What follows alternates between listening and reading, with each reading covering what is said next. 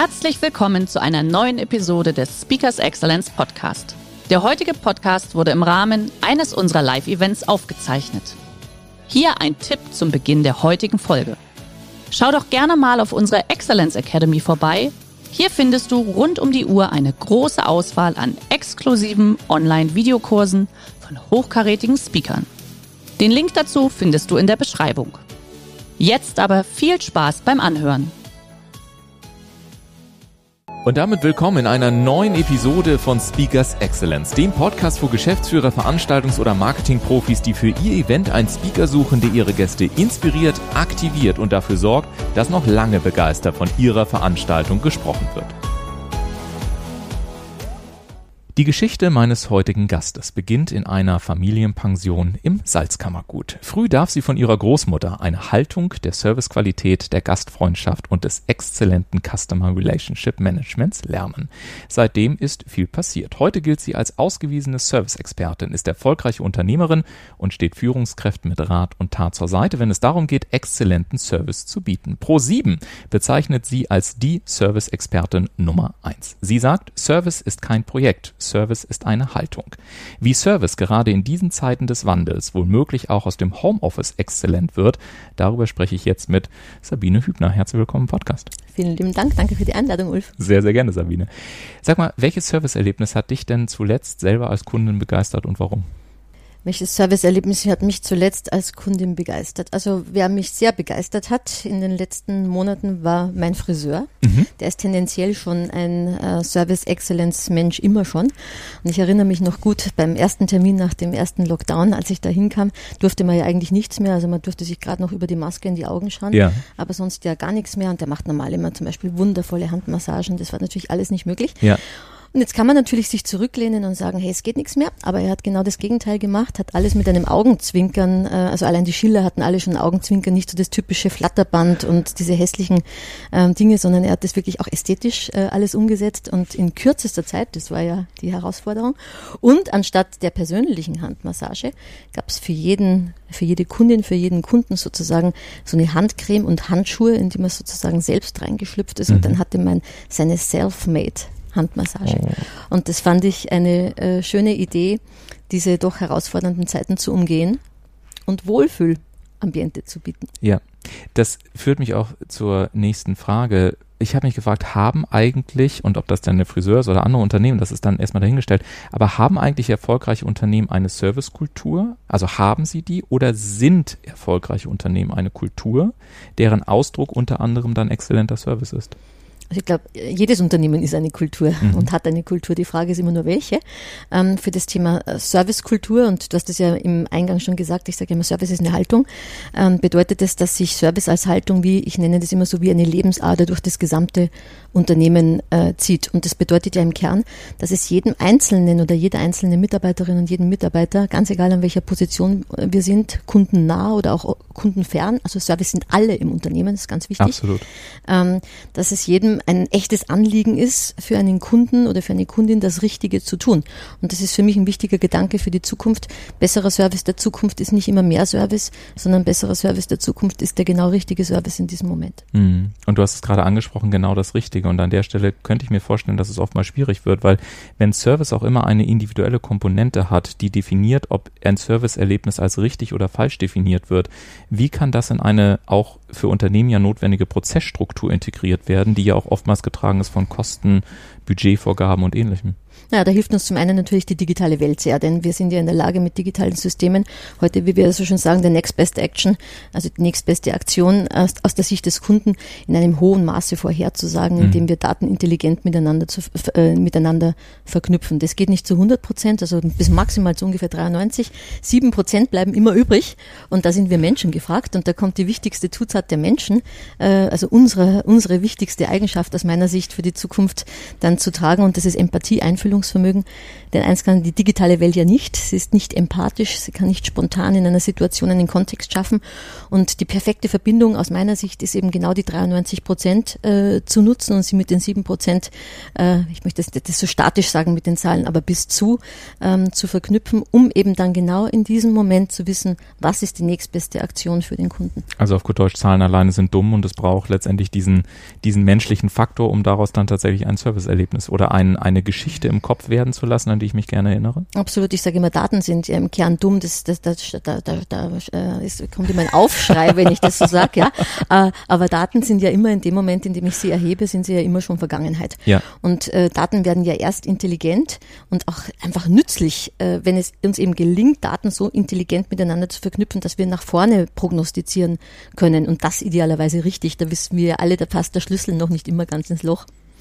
Als du vorhin von dem Friseurerlebnis äh, erzählt hast, hatte ich zwei Fragen, die sofort mir in den Sinn kamen. Das eine war, dass ich gesagt habe oder gedacht habe, es ist doch schon erstaunlich, dass wir nicht darüber reden, dass da jetzt irgendwie ein Riesenbohai stattfand, mhm. sondern dass es eigentlich immer wieder um Kleinigkeiten geht, wenn wir über Service, Erlebnis und über diese Geschichten sprechen, die es auch auszeichnen. Ähm, wenn es auf der einen Seite eigentlich oftmals diese Kleinigkeiten sind, die uns begeistert, warum fällt es aus deiner Erfahrung heraus trotzdem so vielen Unternehmen und Mitarbeitern und so weiter auch immer so schwer, einfach mal in diesem ja in dieser Qualitätskomponente der Serviceerbringung des Wies gewissermaßen so ein kleines Maß an Empathie und Kreativität vielleicht auch an den Tag zu legen. Naja, insgesamt war ja Empathie, würde ich mal sagen, in der Vergangenheit ist so ein sozialromantisches Thema, also fast so ein bisschen da, da sagen, oh, oh, oh, oh, oh, worum geht's denn jetzt da? Ja, das ist ja rosarote Wolken. Ähm, das ist es natürlich gar nicht. Ähm, äh, und das ist, aus meiner Sicht müssen zwei Dinge zusammenkommen. Die meisten Unternehmen haben sich ja in den letzten 10, eher schon 15 Jahren sehr stark auf Prozesse konzentriert, um ein äh, zuverlässiges Qualitätsniveau zu erreichen. Das war richtig, also absolut richtig aus meiner Sicht und notwendig und wichtig. Allerdings haben wir natürlich auch festgestellt, alleine einen, einen Prozess gut zu erfüllen, das, da, sprüht, da, da springt auch nicht der Funke auf den Kunden über und er sagt, oh wow, das ist ja eine Sensation, also außer vielleicht bei dem einen oder anderen digitalen Unternehmen. Also das hat mich jetzt brutal begeistert, ähm, sondern ähm, das ist ein, ein Teil der Qualität. Und dann kommt eben auch, ich nenne das immer Begegnungsqualität, Menschmomente äh, mit dazu. Und dafür brauchen wir Freiraum. Und das ist so das Thema, mit dem ich mich in den letzten Jahren sehr stark beschäftige, dass Kunden zu mir sagen, unsere Prozesse, die haben wir jetzt ganz gut, aber wir merken, wir brauchen irgendwie noch eine andere Qualität, das ist es noch nicht. Und äh, aktuell beschäftigen sich ganz viele mit der Frage, wie bringen wir Prozess und Freiraum ähm, zusammen. Und diesen, in diesem Freiraum findet ja Kreativität statt. In diesem Freiraum findet Empathie statt. Und Freiraum ist ja viel herausfordernder zu führen als Prozess. Ich meine, Prozess ist für eine Führungskraft relativ simpel, da habe ich ja. meistens eine Kennzahl, da geht tick, the box, erledigt, fertig. Ja. Freiraum zu führen ist, ist eine ganz andere Nummer. Ja. Und das ist eine große, äh, teilweise äh, eine große Herausforderung für Führungskräfte, ähm, diesen äh, eben Freiraum zu führen und Mitarbeitenden auch ein, ein gutes, wie soll ich mal sagen, eine, eine, ein gutes Gefühl zu geben, äh, welche, ich nenne das immer so sechsspurige Autobahn, ja. welche sechsspurige Autobahn haben sie, in, innerhalb derer sie entscheiden können und äh, dort eben genau diese Geschichten zuzulassen. Denn die schönsten Erlebnisse, sind ja nicht die, ich sage, nenne das immer nicht die systematisierten Wows, wie das äh, die Schokolade auf dem Kopfkissen, das ist ganz nett, mhm. sondern die wirklich schönsten sind ja situative, mhm. die ein hohes Maß an Empathie haben und die made for me sind. Ja. sind ja, die brennen sich ja oft für ein Leben lang ein. Ja, definitiv. Und es erinnert mich so ein bisschen, ich habe meine ersten Veranstaltungen zum Beispiel damals im, im Hotel gemacht und wir hatten oftmals die Situation, dass wenn der Gast sich zum Beispiel beschwert hat, weil irgendwas nicht passte, dann hast du immer die Situation gehabt, dass zum Beispiel das Personal wieder zurückgehen musste, dann gab es interne Gespräche. Also bis der eine Antwort bekommen hat, vergingen da ja teilweise gefühlte Stunden mhm. aus deren Sicht. Und, und, wir haben irgendwann gesagt, okay, was wäre, wenn wir so eine Art äh, Beschwerdebudget einrichten, mhm. sodass jeder Mitarbeiter auch entscheiden kann, ob er das zünden möchte oder nicht. Also Kontrollfunktion auf der einen Seite im Budget zu haben und auf der anderen Seite diesen Begeisterungs Wirkungsfaktor, den du, glaube ich, auch gerade ja. angesprochen hast, an dieser Stelle dann äh, zu zünden, oder? Ja, Freiraum hängt, äh, also kann auch, oder hängt natürlich auch mit Budget oder kann mit Budget ja. zusammenhängen, muss nicht immer, ja. ganz nebenbei, aber, aber kann natürlich auch mit Budget zusammenhängen. Ja, am Ende, wir brauchen halt mündige Mitarbeiter und also äh, mir ist das ja extrem wichtig, ich stehe ja dafür auch mit meinem Team, wir sind eine Empowerment-Firma, das mhm. heißt, Servicekultur äh, und Servicehaltung entsteht ja von innen heraus. Machen wir uns nichts vor, das kommt nicht dadurch, dass ich eine Armada von Beratern einfliege und versuche der Kultur zu verankern, sondern Servicehaltung entsteht entsteht von innen heraus. Und das bedeutet, Mitarbeiter, souveräne Mitarbeiter ähm, äh, zu entwickeln und ihnen auch was zuzutrauen und, und sie auch zu begleiten in dieser Entwicklung.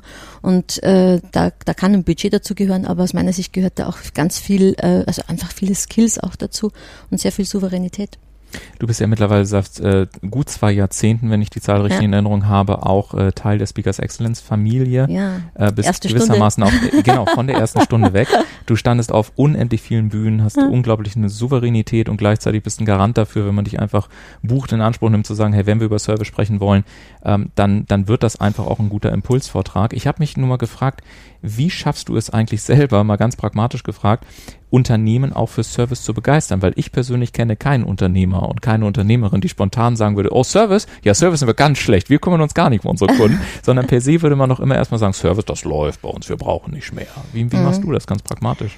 Naja, äh, für mich ist Servicehaltung, also eine wichtige Voraussetzung für Servicehaltung ist, ist, dass ich bereit bin, mich selbst zu reflektieren. Mhm. Wenn ich als Unternehmen oder auch als Mensch, also Service ist, Servicehaltung ist eine bewusste Entscheidung. Die kann ich nur, die kann nur ich treffen. Nur ich selber. Ich, die kann niemand für mich treffen. Die kann ich auch nicht für einen Mitarbeiter treffen, auch nicht für einen Manager und auch nicht für einen Unternehmer. Ähm, also die Voraussetzung dafür, dass man überhaupt etwas bewegen kann, wirklich viel bewegen kann, ist ja, dass ich bereit bin, mich selbst zu reflektieren und mich zu hinterfragen. Und äh, wenn es darum geht, dass ich Unternehmen dafür gewinne, dann ist es in der Regel so, dass eben äh, das Unternehmen schon bereit sind, das zu tun. Weil wenn, wenn jemand nicht bereit ist, das zu tun, dann, dann ruft er mich auch nicht an. Ja, das muss man ja ganz klar sagen. Ähm, und wir haben natürlich schon Möglichkeiten, äh, Menschen da mitzunehmen ähm, auf den Weg. Diese Betroffenheit muss man ja erzeugen, dass jemand das gerne möchte. Und das reicht nicht nur, wenn das, wenn das der Unternehmer ist, sondern unsere Aufgabe ist es in, in Projekten, jeden einzelnen Mitarbeitenden dafür zu gewinnen, sich reflektieren zu wollen. Aber die gute Nachricht ist, Service mache ich ja nicht nur für den Gast oder für den Kunden, den Mandanten, den Patienten, ganz egal aus welcher Branche wir kommen, sondern Service ähm, mache ich auch für mich selber. Ich behaupte, das ist ein Wechselspiel und somit ist es nicht nur eine Investition in den Kunden, sondern auch eine Investition in mich selber. Da bin ich auch fest von überzeugt und erlaub mir da eine Nachfrage, weil ich glaube auch, dass diese Begegnungsqualität, wie du sie genannt hast, ich glaube, Menschmomente liest man mhm. bei dir ja auch sehr häufig, dass das eine unglaublich tolle Qualität ist und trotzdem, du hast es zum Beispiel gerade angesprochen, auch mit Patienten, trotzdem gibt es einen Faktor, der ja Service an vielen Stellen wirklich mühsam werden lässt und das ist die unfassbare zeitliche Knappheit, unter der wir ja heutzutage an vielen Stellen mhm. leiden. Also sei es dann eben wirklich mit Patienten in Krankenhäusern mhm. und so weiter, aber auch wenn du dir mal beispielsweise solche Service Center oder Call Center anschaust, ja. die hart getaktet sind, die genau wissen, nach 30 Sekunden müssen sie auf Nachbearbeitung stellen. Wie schafft man es, Service-Exzellenz unter einer zunehmenden auch Zeitknappheit, die ja für viele Mitarbeiter operativ maßgeblich ist, wie schaffen wir es trotzdem, diesen, diesen Menschmoment äh, dann zu schaffen? Wir arbeiten da mit vielen Kunden sehr, sehr stark daran. Zum einen, da hilft, jetzt komme, komme ich nochmal auf die digitale Welt zurück, da hilft uns natürlich die Digitalisierung sehr ich sage jetzt mal so, schnöde Prozesse, die eigentlich ähm, äh, so einfach sind, dass, dass es gar nicht zwingend notwendig ist, dass sie ein Mensch erbringt, dass wir diese Prozesse, sage ich mal, in die, in die Digitalisierung delegieren, wegdelegieren.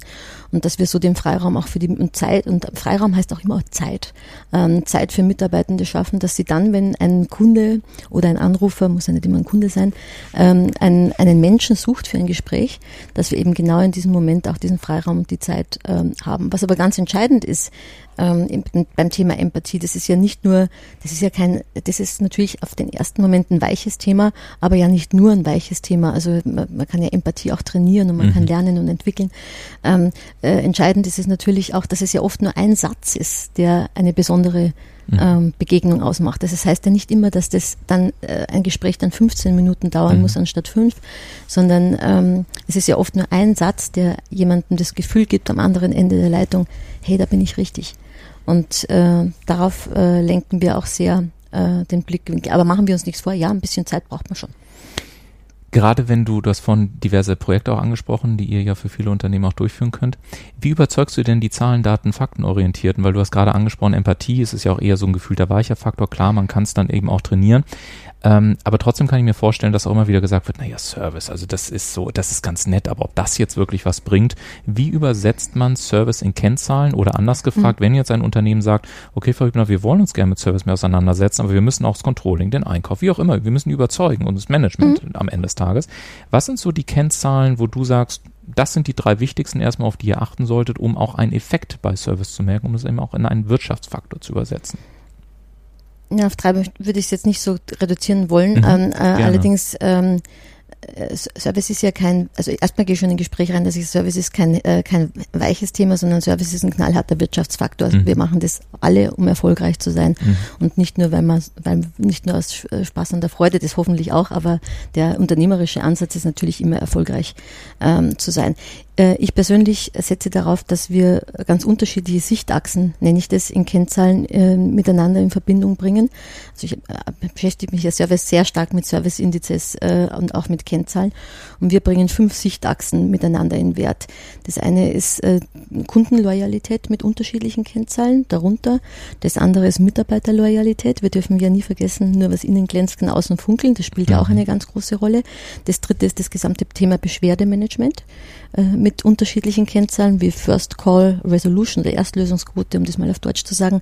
Ähm, die, ähm, äh, die vierte Kennzahl sind, äh, ist die Prozesszuverlässigkeit an den Schnittstellen zum Kunden und die fünfte, wie ich finde, ganz wichtige Kennzahl ist die interne Prozesszuverlässigkeit. Das heißt, äh, es gibt ja heute kein Unternehmen mehr, wo eine Abteilung nur für sich arbeitet, sondern wir haben immer unfassbar viele Schnittstellen. Und wir setzen darauf, dass wir alle fünf Sichtachsen sozusagen mit unterschiedlichen relevanten Kennzahlen aus einem Unternehmen im Wert setzen, damit man überhaupt erstmal die Zusammenhänge sieht. Also ich nehme jetzt mal ein Beispiel, so eine Erreichbarkeitsquote, die ist in der Regel ja so 70, 30, 70 Prozent der Anrufe müssen innerhalb von 30 Sekunden und so weiter und so fort. Ähm, äh, die, ähm, die, die würde einfach mal festgelegt, aber unter uns, wir wissen nicht so richtig, würde den Kunden eigentlich 80, 20 glücklicher machen oder eigentlich 65, 35. Das ist ja alles so äh, eine Annäherung an eine Wahrheit. Ja. Und wir versuchen eben ähm, Zusammenhänge zu äh, betrachten, zu monitoren bei Kennzahlen und das vielleicht ist das die wirklich wichtige Antwort auf diese lange Antwort auf die kurze Frage. Ähm, Kon äh, Kennzahlen brauchen immer Kontext. Ja. Und ich bin gar kein Freund, nur eben sage ich, schaue so eine einzelne Kennzahl an, sondern ich bin ein Freund davon, dass man wirklich sagt, Kennzahlen in Kontext zu setzen und zu schauen, wo sind wirklich die Hebel für eine Verbesserung aus der Sicht des Kunden. Denn das ist ja das einzig Relevante und das finden wir heraus. Und ich bin dankbar, dass du etwas länger geantwortet hast und kann Ihnen da draußen nur empfehlen, die letzten zwei Minuten mal kurz zurückzuspulen, weil ich finde allein diese fünf Sichtachsen, die du gerade genannt hast, äh, großartig äh, vor allen Dingen auch sie in Beziehung zueinander zu setzen. Wie ist das denn jetzt eigentlich ähm, in diesen aktuellen Zeiten, in denen wir immer noch sind? Viele Unternehmen haben ja die Herausforderung, dass Führung auch ein Stück weit dezentral geworden mhm. ist. Viele Mitarbeiter sitzen zu Hause, da gibt es teilweise eine andere technische Infrastruktur, Internetleitungen sind nicht so stabil und so weiter und so weiter. Wie kann ich denn dann so einen exzellenten Service wohl möglich auch in diesen Tagen ja trotzdem gewähren? Vielleicht auch, wenn mal was nicht irgendwie so funktioniert, wie wir uns das vorgestellt haben. Hast du da noch so ein paar Tipps einfach, die Unternehmen direkt ähm, in ihren Alltag übernehmen können? Also erstens finde ich wichtig, dass Führungskräfte sich für die Situation ihrer Mitarbeitenden interessieren. Also der menschliche Faktor ist für mich eine ganz wichtige Voraussetzung, denn ich, sagen wir mal so, äh, ich persönlich muss ja über, über, mich sagen, ich war da sicherlich privilegiert in der Zeit, mhm. aber viele Menschen sind da nicht privilegiert gewesen in dieser Zeit in der Zusammenarbeit. Das heißt, ähm, dass man äh, auch das Gefühl gibt, man unterstützt als Unternehmen und als Führungskraft ähm, die Mitarbeitenden, die in unterschiedlichen Umfeldern versuchen, ihren Job möglichst gut ähm, zu machen. Das ist das eine. Das zweite ist, dass wir natürlich die Skills, die wir brauchen, ähm, äh, beibringen müssen, mhm. also die Fähigkeiten. Ähm, äh, wir haben unglaublich viele Veranstaltungen jetzt auch äh, gehabt in den letzten äh, 18 Monaten und eben alles digital. Und da stelle ich schon fest, dass viele Mitarbeitenden überhaupt noch nie Berührung hatten mit, äh, mit, mit, mit digitalen äh, Systemen, mit Videokonferenzsystemen. Und das ist ja, das ist ja alles kein, das ist ja alles kein Rocket Science, wie man das so neudeutsch sagt, sondern das kann man ja alles erlernen. Und wir haben dann angefangen, eben Briefings auch zu machen für die Mitarbeiter. Und das gehört ja ehrlich gesagt gar nicht zu unserem Kernjob, aber es war uns ein Anliegen, dass sie sich äh, wohlfühlen. Und ich glaube, das ist eine wichtige Aufgabe, dass wir Mitarbeitende wirklich super gut trainieren, damit sie in einer kürzestmöglichen Zeit, und da sind wir wieder beim Zeitfaktor, ja. dass sie die Systeme so gut kennen, dass sie sich wirklich gut und sicher darin darin bewegen können. Denn dann, und jetzt kommt der Kundenkontakt, dann kann ich natürlich auch in einem Kundenkontakt äh, äh, beim, also konzentriert auf den Kunden oder die Kundin sein und bin nicht mehr mit dem System beschäftigt als mit dem Menschen, der am anderen Ende äh, der Leitung oder am anderen Ende des Bildschirms äh, ist. Das sind für mich ähm, ganz, ganz wichtige Faktoren. Und in der Kommunikation selber, also wir Menschen sind ja doch irgendwie soziale Wesen. Ich glaube zumindest sehr daran und bin auch sicher, dass das so ist. Ähm, was kann man tun? Äh, aus meiner Sicht ähm, ist es eine wichtige Aufgabe von Führungskräften, auch den Teamgeist aufrechtzuerhalten. Denn also ich bin sicherlich eine Freundin von mobilem Arbeiten, das sage ich ehrlich gesagt fast lieber als Homeoffice, als ja. eine Freundin von mobilem Arbeiten. ich persönlich, ich sage das, ich glaube nicht daran, dass ähm, äh, Innovationskraft, Kreativität, der Blick nach vorne, Energie, Motivation alleine über den Bildschirm äh, mhm. entsteht. Mhm. Und äh, ich glaube, es wird einen guten Mix geben.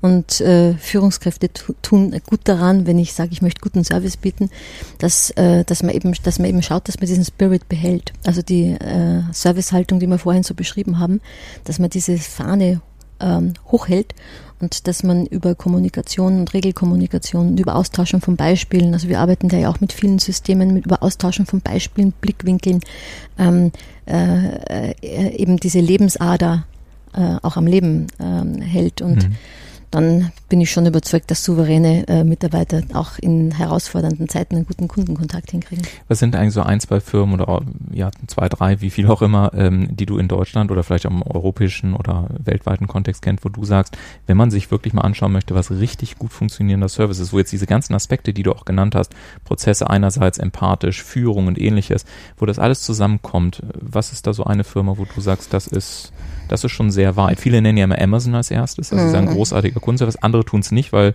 diese empathische Komponente an vielen Stellen ihnen fehlt. Wie siehst du das? Was ist ein Beispiel von deiner Seite? Ich sage dir ganz offen, ich hebe ungern einzelne Beispiele heraus. Das mache ich, mache ich nicht, genauso wie ich es umgekehrt äh, auch nicht zwei. Mhm. Also ich mag das nicht so gerne. Ich glaube, dass man sagt, viele Branchen sind auf einem sehr guten Weg. Äh, oder äh, viele machen sich ja schon seit, äh, machen wir uns, das ist ja kein neues Thema. Wir sprechen seit den 80er Jahren über Service. Absolut. Und das zeigt ja auch, dass das ein unglaublich dynamischer, äh, ein unglaublich äh, dynamischer Prozess ist. Ich, ich erlebe, glaube ich, kann ich sagen, jeden Tag sehr, sehr gute Beispiele und ich erlebe jeden Tag auch sehr heraus, also schlechte Beispiele. Mhm. Was mir am meisten auffällt, und vielleicht ist das das Entscheidende, dass, ähm, dass äh, exzellenter Service sehr, sehr, sehr zufällig ist auch nach wie vor in Unternehmen. Das heißt, die Konsequenz, die man lebt im Unternehmen, die ist, es, äh, vieles hängt eben von den Menschen ab, an denen ich komme. Und das ist natürlich nicht exzellenter Service, sondern ich brauche schon eine, eine große Zuverlässigkeit äh, im Service-Level und wir Menschen äh, und ein, ein gleiches Verständnis. Das ist ja Servicehaltung, ein gleiches Serviceverständnis im Unternehmen. Was ich aber, glaube ich, schon äh, sagen würde, ist, dass zum Beispiel, nehmen wir mal Apotheken, aber auch Hörakustiker, äh, auch Optiker, also es gibt so ganz viele Branchen, die äh, glaube ich, sich seit Jahrzehnten sehr um den Kunden bemühen, auch äh, zunehmend in die digitale Welt äh, eindringen und äh, digitale Lösungen finden. Also ich würde das eher so branchenspezifisch äh, festmachen wollen.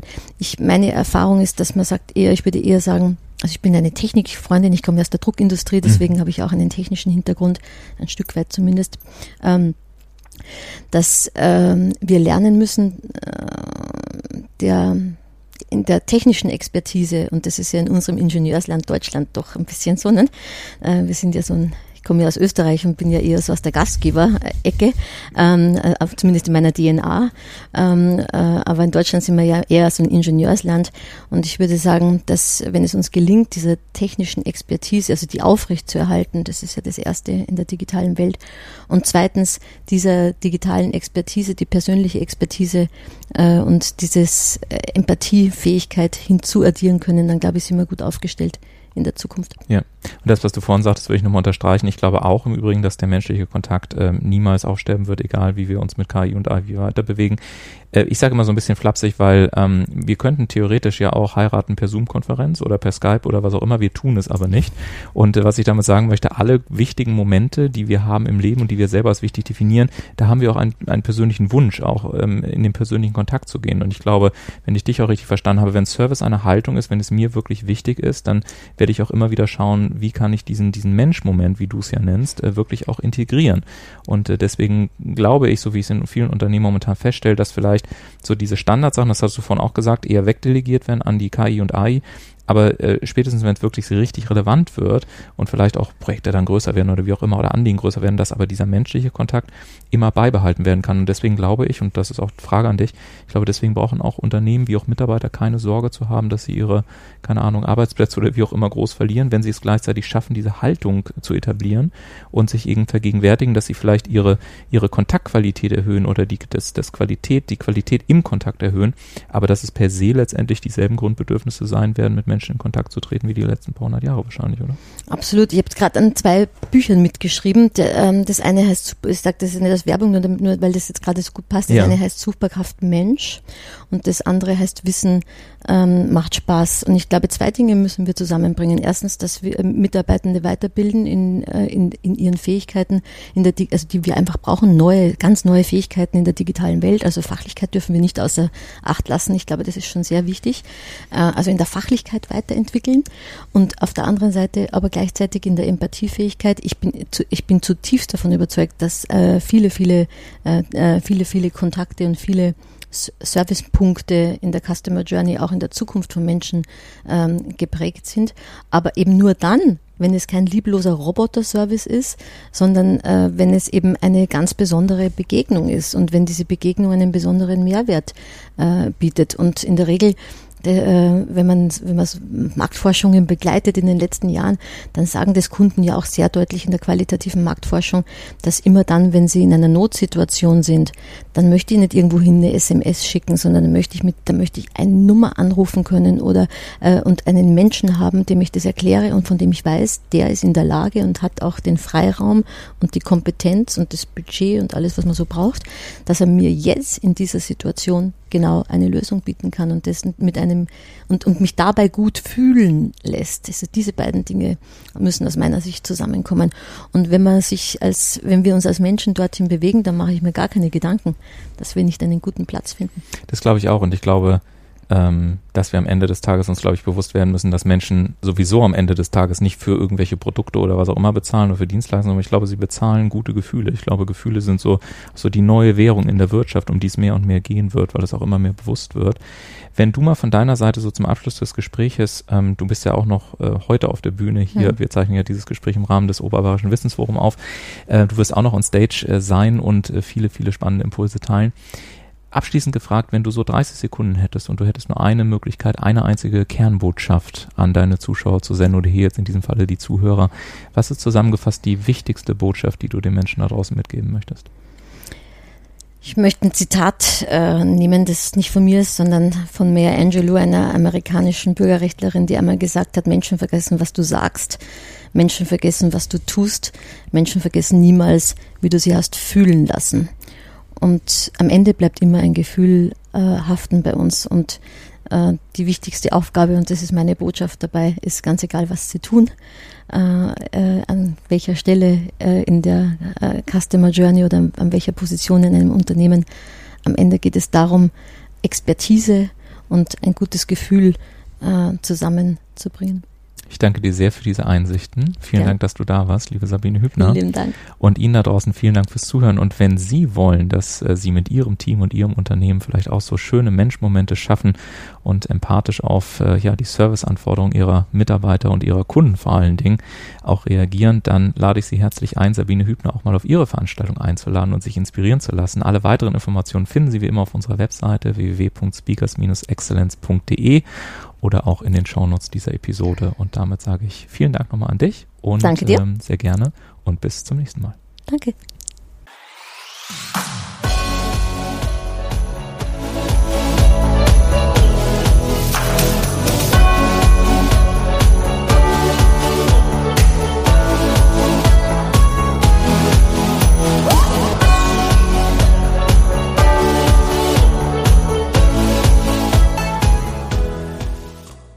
Der heutige Vortrag hat dir gefallen? Dann schau dich doch gerne auf unserem Kanal um oder sei live bei einem Forum dabei. Weitere Informationen findest du in der Beschreibung. Bis zum nächsten Mal.